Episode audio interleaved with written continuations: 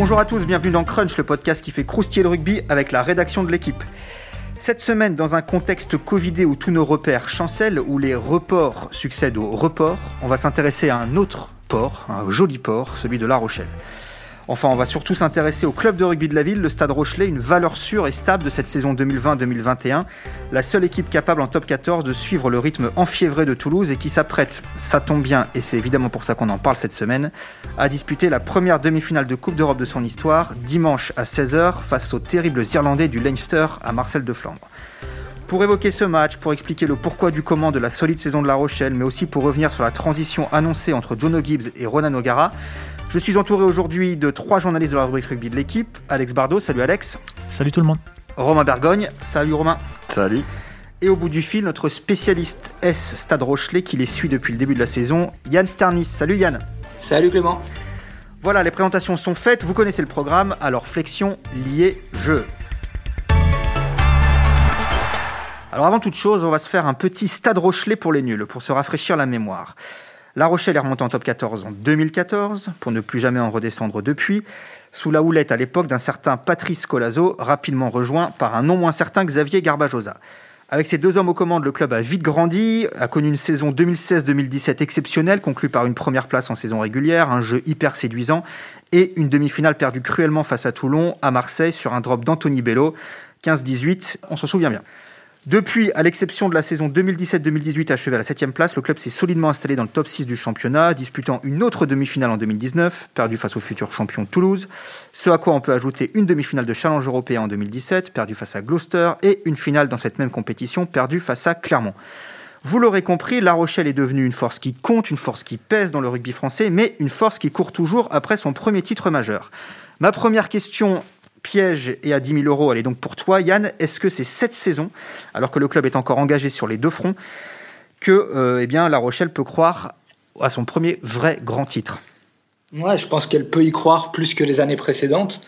Tu parlais des, expériences que, ce club a vécues ces dernières années, des demi-finales, une finale de challenge. Ça les a nourris. Et, euh, cette année, ils semblent vraiment avoir un, état d'esprit euh, différent. Le club, l'équipe semble avoir grandi. Euh, et, je pense que euh, avec Ronan O'Gara et John Gibbs, qu'on la gagne euh, au corps et qui, transmettent cet état d'esprit à, leur équipe, ils, sont, ils ont les moyens d'aller chercher un titre. Alors on va s'intéresser hein, dans le premier temps au, on va dire aux clés, aux secrets de la réussite rochelaise. Yann, toujours toi, si tu devais retenir une chose, si tu devais citer un élément qui te semble aujourd'hui prépondérant dans cette, dans cette réussite Je pense que l'année dernière, euh, enfin la, la, la, courte saison dernière qui s'était terminée avec le, avec le coronavirus avait été euh, pas si facile pour, pour le club, même s'il termine, je crois, à la cinquième place. Et que derrière, il y, a eu, euh, il y a eu beaucoup de changements au sein du club. Le staff s'est réorganisé, l'effectif a bougé. Et, euh, et, que le club et, l'équipe est reparti avec un autre état d'esprit et, euh, et suivent vraiment leur, leur entraîneur, ce qui n'était pas forcément le cas l'année dernière. Et du coup, je, pense que c'est ça la, chose la, plus importante de cette saison. C'est que tout, tout, est, tout est un cran au-dessus de, la précédente.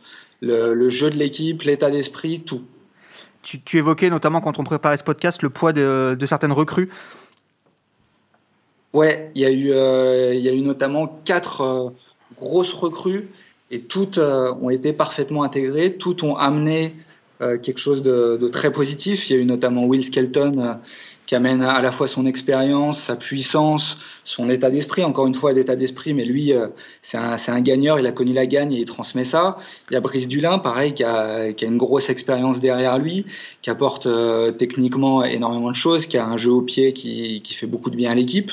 Il y a Dylan Leeds, le Sud-Africain, qui est, qui, qui, perce, qui marque des essais, qui a, qui a vraiment une vista euh, qui est impressionnante. Et tu as Raymond Roule qui, euh, qui, lui, a mis un peu plus de temps à, à, se développer dans cette équipe et qui maintenant euh, est, peut, peut, peut, avoir une place de titulaire au centre et qui apporte beaucoup. Et ces quatre joueurs, quatre joueurs, quatre internationaux, hein.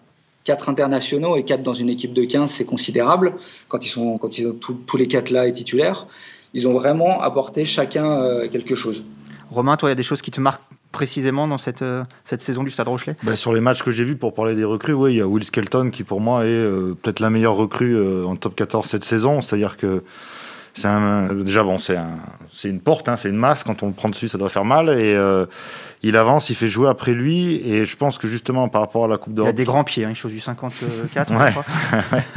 il a un gabarit assez hors norme. Et, euh, et dans les matchs de Coupe d'Europe, notamment que j'ai vu de La Rochelle cette saison, c'est lui qui, dans des matchs souvent assez, euh, assez fermés, ben, va percuter, fait jouer après lui, crée des différences. Et euh, justement, par rapport à l'aspect expérience, il vient de gagner, il a tout gagné avec les Saracens euh, avant. Il arrive donc des Saracens à La Rochelle. Il a une, expérience internationale aussi qui fait qu'en Australie, on comprend toujours pas pourquoi on l'a pas, on l'a pas rapatrié, notamment pour la Coupe du Monde à l'époque de la Coupe du Monde 2019. Et donc, je pense que dans le cap que doit franchir La Rochelle dans cet aspect conquête de titre dont tu parlais au début du du podcast, euh, ce genre de joueur-là, évidemment, est, prépondérant et en plus, il s'inscrit dans un paquet d'avant euh, qui, pour moi, euh, fait aussi la force de cette équipe, qui est un paquet d'avant massif. c'est pas par hasard, je pense que Pierre Bourgarit a inscrit beaucoup d'essais en, début de saison. c'est des mecs. on peut faire un peu la comparaison avec Toulouse, toute proportion gardée, sur l'aspect. ça cavale un peu derrière, mais avant tout devant, il y a, y a, des mecs qui avancent, qui gagnent leur duel, qui font très très mal euh, défensivement et offensivement et qui permet à cette équipe-là d'avoir des fondations, euh, je trouve, super, super solides. Skelton qui occupe un peu le rôle qu'occupait Kovu euh, il y a quelques, quelques saisons dans ce rôle. De, détonateur aura. En, fait, ce qui est marrant, c'est que les entraîneurs ont changé, les joueurs ont en partie changé, mais on retrouve un peu de, de, l'époque Colazo dans ce La Rochelle-là c'est-à-dire un mélange de puissance, mais même presque de, brutalité dans le sens d'impact euh, et d'impact violent. Euh, c'est incarné notamment par Skelton, mais euh, il y a aussi Antonio, il y a aussi Aldrit, il y a aussi Botia. Et à côté de ça, on retrouve des joueurs qui, ont, qui apportent beaucoup, beaucoup de vitesse et de variété dans le jeu et de technique ça faisait déjà la force de l'équipe de Colazo à l'époque, avec des plus petits gabarits à l'époque de Colazo. C'était euh, ce matin on citait Lacroix, Retière, euh, Ratez. Euh, Là aujourd'hui, bon, Leeds c'est pas un petit gabarit, Roule c'est pas un petit gabarit, mais ils apportent cette, cette extrême vitesse et donc on, retrouve ce, mélange qui est détonnant et qui, a l'impression, fait aujourd'hui presque le style de La Rochelle depuis l'époque Colazo.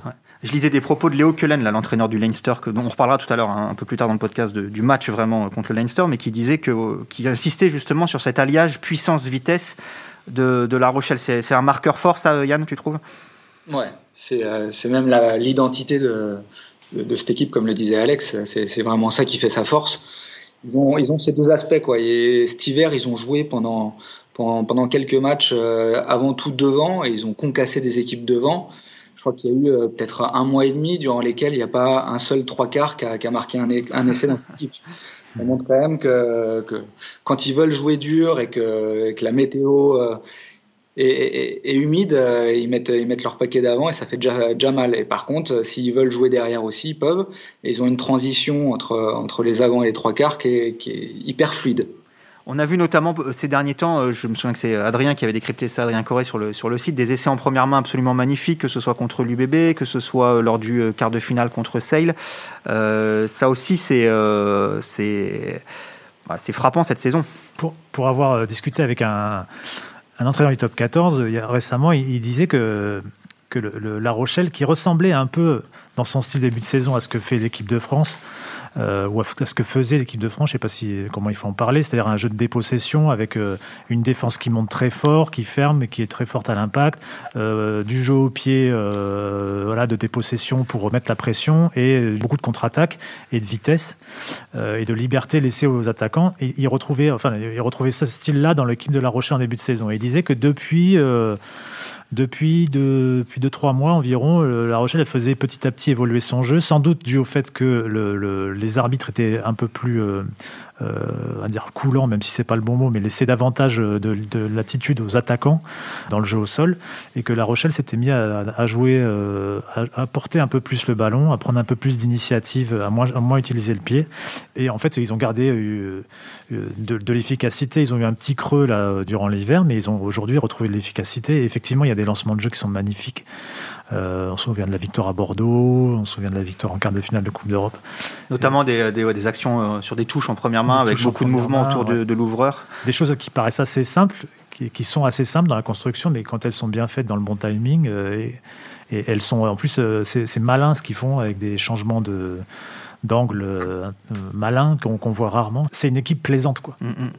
Il y a quand même une constante, Yann, sur cette saison, c'est la défense aussi, dont, dont on n'a pas encore parlé et qui est bah, qui est la meilleure défense du top 14 et de loin, seulement 16 points encaissés par match, avec très très peu d'essais encaissés euh, euh, à De Flandre. Euh, tu m'avais dit, je crois, qu'il y, avait notamment une, énorme force sur la, défense sur ballon porté adverse.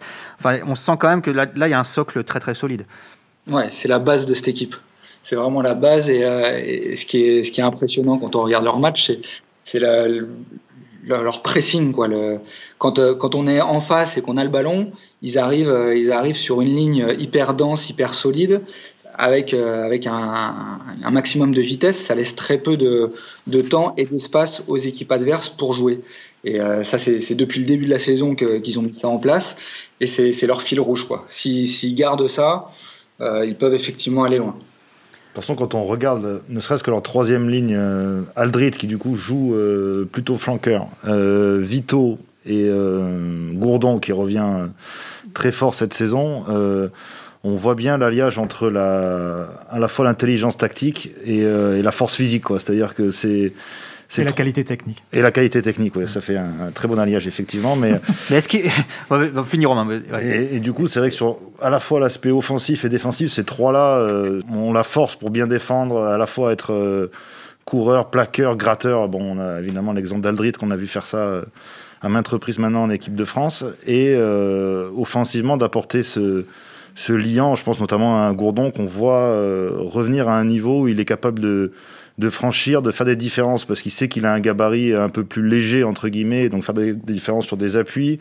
Euh, un Vito qui, euh, malgré son âge, continue à être euh, dans ses petits souliers, j'ai envie de dire, toujours, toujours au top. Et donc, c'est ne serait-ce que cette ligne-là, dans le jeu de La Rochelle, basée sur une grosse défense, mais aussi des prises d'initiative offensives, joue un rôle prépondérant. On avait tendance à penser que Vito et Aldrit étaient en concurrence pour le poste de numéro 8 et je me souviens que lorsque la composition de l'équipe pour le, quart de finale contre Sale est tombée et qu'on a vu que les trois étaient alignés ensemble euh, à, la rédaction on s'est regardé on s'est fait putain mais qu'est-ce que c'est que cette troisième ligne? Est-ce qu'il y a une meilleure troisième ligne en France sur le papier aujourd'hui que que celle-là dans l'état de forme actuel de ces joueurs-là? Ah c'est pas simple hein. c'est pas simple hein. celle de Toulouse est pas mal quand même aussi euh, la troisième ligne, c'est vrai qu'il y, en a beaucoup des très bonnes ou des euh, très intéressantes sur le papier en, en, France et en Europe généralement. Celle-là, elle allie euh, quand même beaucoup de choses parce que euh, elle a, elle a, elle a aussi un, avec la présence notamment de, de Vito et, et de Gourdon, elle, elle, a euh, une sorte de magie qui s'ajoute, quoi, qui, qui, est un savoir-faire technique, des appuis comme le soulignait Romain, ce, cette qualité balle en main qu'on a vu, que Vito, par exemple, au quart de finale, ce ballon qui récupère sur une transversale, la manière dont il le remet à l'intérieur, il faut une finesse technique, il faut des mains. Il y a vraiment beaucoup de choses. Un 2 contre 2 euh, magnifiquement négocié pour envoyer voilà, à l'essai. C'est, Mais je sais que le, week-end de quart de finale de la Coupe d'Europe, euh, gagné par La Rochelle, euh, sur les réseaux sociaux, les journalistes britanniques que ce soit avant ou après le match, disait déjà euh, peut-on faire mieux en, troisième ligne euh.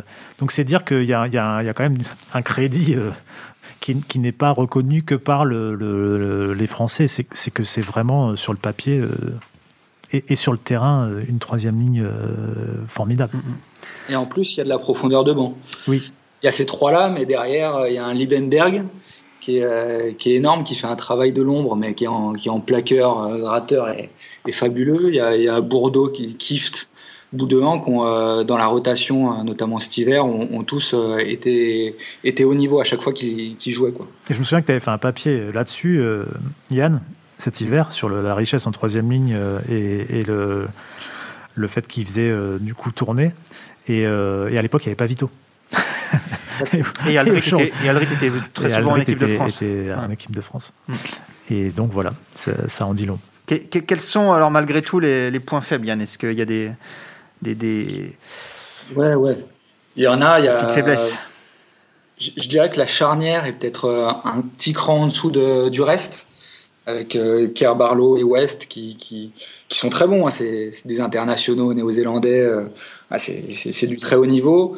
Mais par rapport au reste, je ne sais pas si c'est du même acabit. Euh, West, euh, je parle de West parce que Plisson a été beaucoup blessé cette année. Plisson avait beaucoup apporté lors de son arrivée l'année dernière. Et cette année, il s'est souvent blessé. Ou alors, quand il revenait de blessure, il n'était pas à 100%. C'était un peu moins bon. Et, West, euh, au niveau du but, est peut-être moins efficace. Ses stats, euh, ses stats sont pas fabuleuses. Et dans des, matchs, de phase finale, ça peut compter. Ouais, contre le Leinster, s'il euh, fait, s'il en, en loupe 2-3, ça peut, ça peut valoir cher. Euh, il y a aussi, euh, j'ai un problème d'efficacité, notamment en, fin de match, ils ont souvent des coups de mou. et ça leur est arrivé plusieurs fois cette année de, dominer outrageusement des matchs et de moins jouer les 20-30 dernières minutes et en top 14 de, perdre des bonus, bonus offensifs comme ça. Mm, mm. Euh, et, s'ils ont un coup de mou euh, sur, les, sur les 20 dernières minutes contre le Leinster, euh, ça, peut faire mal aussi. Quoi.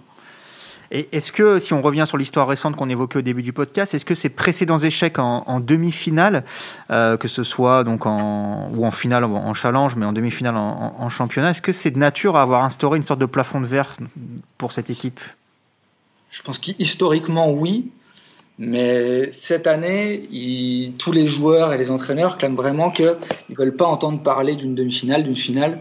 Ils, ont vraiment ce thème d'être les premiers à amener un, bouclier ou, un trophée euh, européen euh, sur le port de La Rochelle comme, euh, objectif. Ils veulent s'y tenir. Et dans, dans, les, dans les discours qu'il y avait après le quart de finale contre Sale, vraiment on sentait qu'ils n'étaient pas spécialement heureux d'être en demi. Pour eux, c'est qu'un passage. Quoi. Mm-hmm. Ils veulent aller en finale et même une finale, ça ne les satisferait pas. Ils veulent un titre. Donc euh, entre, entre ce qu'ils disent et, les réalités, on verra si, si, ce plafond de verre existe toujours. Mais en tout cas, ils il semblent euh, s'en détacher. Après, moi, je en valeur absolue, c'est vrai que cette équipe de La Rochelle est, euh, ultra performante, mais en valeur relative, euh, à l'échelle de la Coupe d'Europe, gagner la Coupe d'Europe cette année, ça voudrait dire battre le Leinster et battre euh, probablement Toulouse, probablement Toulouse en finale, ce qui, je crois que c'est 8 Coupes d'Europe, et, deux équipes qu'on ne présente plus à ce niveau-là. Et pareil, à l'échelle du top 14, au niveau de la phase finale, sur un match face à Toulouse ou face au Racing 92, je demande à voir par rapport à à l'épaisseur de l'effectif, euh, au problème de charnière que tu évoques, euh, Yann, qu'on passe ces deux clubs-là, par exemple. Le problème, c'est est-ce que voilà, cette saison, ce club-là peut euh, battre ses top équipes européennes ou françaises sur une phase finale? En Coupe d'Europe, c'est une inconnue pour moi assez importante, sachant que cette saison n'est pas révélatrice du tout de. Ouais, parce qu'il faut rappeler hein, que La Rochelle s'est retrouvée donc en phase finale en ayant gagné à Édimbourg, en ayant ensuite battu Basse sur tapis vert, puis ensuite, bon, donc la phase mm. finale, victoire à Gloucester en huitième, victoire contre Sale à domicile en Voilà. Alors que le Leinster, bon, a battu Toulon sur tapis vert en huitième, mais a surtout gagné à Exeter euh, brillamment. On en, reparlera tout à l'heure. En, quart de finale. Mm. Donc, et après, en top 14, c'est toujours la même histoire, c'est que la, saison régulière, c'est bien, finir dans le top 2, c'est bien, et La Rochelle est bien placée pour le savoir, mais malheureusement, en demi-finale, euh, c'est une autre histoire. Et là, si d'ici là, euh, je ne leur souhaite pas évidemment, mais il y a de la casse, euh, on peut peut-être en parler, mais l'annonce des changements de staff peut aussi peut-être avoir un impact indirect sur le, groupe. Il faut, en valeur relative, je me pose encore la question tu viens de me faire la transition, euh, Romain, donc on va évoquer le changement d'entraîneur à venir. Jeudi dernier, La Rochelle publiait un communiqué annonçant la promotion de Ronan O'Gara au poste d'entraîneur en chef pour les trois prochaines saisons, en remplacement donc de Jono Gibbs, qui fait ses valises pour Clermont après avoir été libéré de la fin de son contrat. Alex, ce changement ainsi que son timing à 10 jours d'une demi-finale européenne avait l'air de te laisser songeur quand on a préparé ce podcast. Oui, parce que quand on est euh, un leader du top 14, qu'on est qualifié pour les demi-finales de la Coupe d'Europe, annoncer le départ de son entraîneur d'un commun accord à 10 jours d'une demi-finale de Coupe d'Europe, déjà annoncer le départ de son entraîneur, alors qu'il lui reste du contrat, c'est quelque chose de surprenant. Et en plus, à 10 jours d'une demi-finale de Coupe d'Europe, on se dit que ça peut causer un trouble au sein de l'effectif, peut-être même au, sein, au sein du staff. Sachant que ça bruissait depuis des semaines quand même. Ça bruissait depuis des semaines, ouais. Ça bruissait depuis des semaines. Le départ, en tout cas, l'arrivée de John O'Gibbs à Clermont était. Euh, Je trouve ça euh, étonnant. Est-ce que ça peut avoir des conséquences? On n'en sait rien. Mais On saura très vite. Euh, voilà. Euh, cette situation montre que tout n'est pas rose euh, à La Rochelle.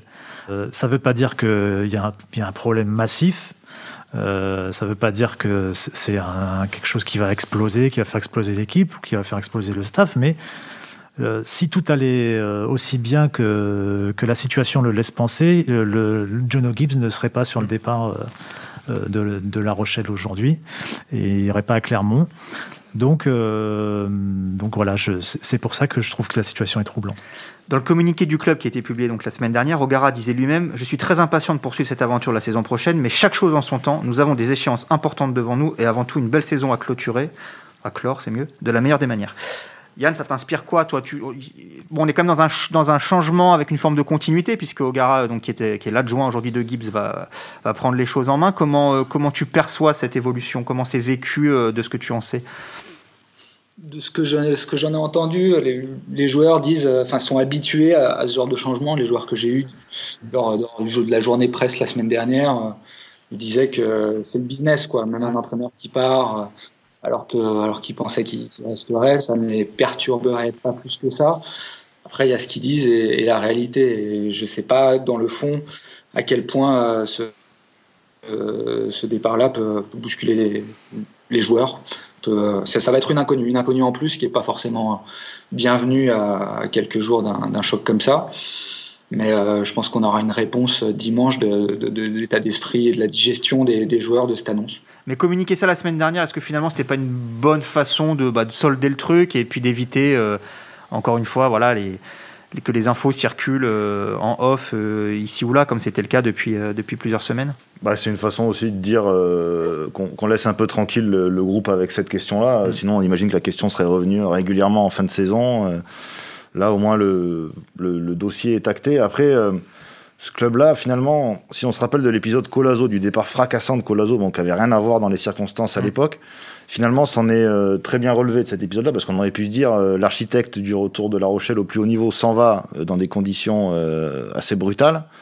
Et le club s'en est finalement assez relevé. Donc on peut croire qu'il y a une culture qui s'est instaurée de continuité au plus haut niveau dans les structures au-delà du, management ou du manager en l'occurrence qui fait qu'on n'est peut-être pas, n'a peut-être pas trop à s'inquiéter pour l'avenir de La Rochelle euh, à moyen terme, mais c'est vrai qu'après ça pose la question, on, vient de le dire à court terme, et là en fait ça dépend des, je pense en partie des joueurs, c'est à eux bah, de de pas brouiller les messages, de pas se dire euh, bah, là c'est Gibbs qui me parle, mais en même temps il s'en va, alors qu'Ogara me donne une autre consigne et c'est lui qui va rester la saison prochaine. Enfin après je sais pas, on n'est pas joueur de haut niveau donc on sait pas comment ça se passe dans ces cas-là, mais si comme le dit Yann les joueurs restent focus sur l'objectif en arrivant à faire abstraction de ça, il n'y a pas de raison que ça, perturbe le, groupe, sachant que ça a été fait de manière plutôt euh, cordiale et que pour l'instant, on n'a pas lavé son linge devant les médias à ce niveau-là. Donc, euh, je pense qu'il n'y a pas trop d'inquiétude à avoir là-dessus. Très bien, messieurs.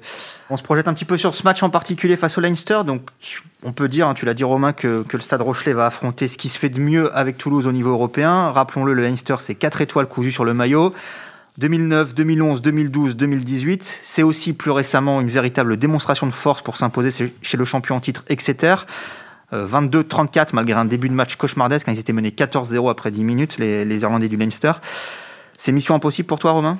Ah, Tu auras la chance d'être à Marcel de Flandre dimanche? C'est euh, pour moi c'est pas mission impossible mais c'est en tout cas c'est le plus beau révélateur qu'on puisse faire à ce niveau-là parce que le Leinster en demi-finale de Coupe d'Europe je pense qu'ils ont pas ils ont pas dû en rater beaucoup c'est peut-être la saison dernière euh, c'est un... Alors j'ai vu passer une stat, là, ils en ont disputé euh, alors 11, je crois, de mémoire, dont 4 en France, et ils n'en ont gagné qu'une en France, si je dis pas de bêtises. Donc il y a quand même... Euh, bon, après, il y a toujours l'aspect, malheureusement, huis clos à De Flandre, qui fait que l'extérieur domicile, ça a moins d'impact, mais...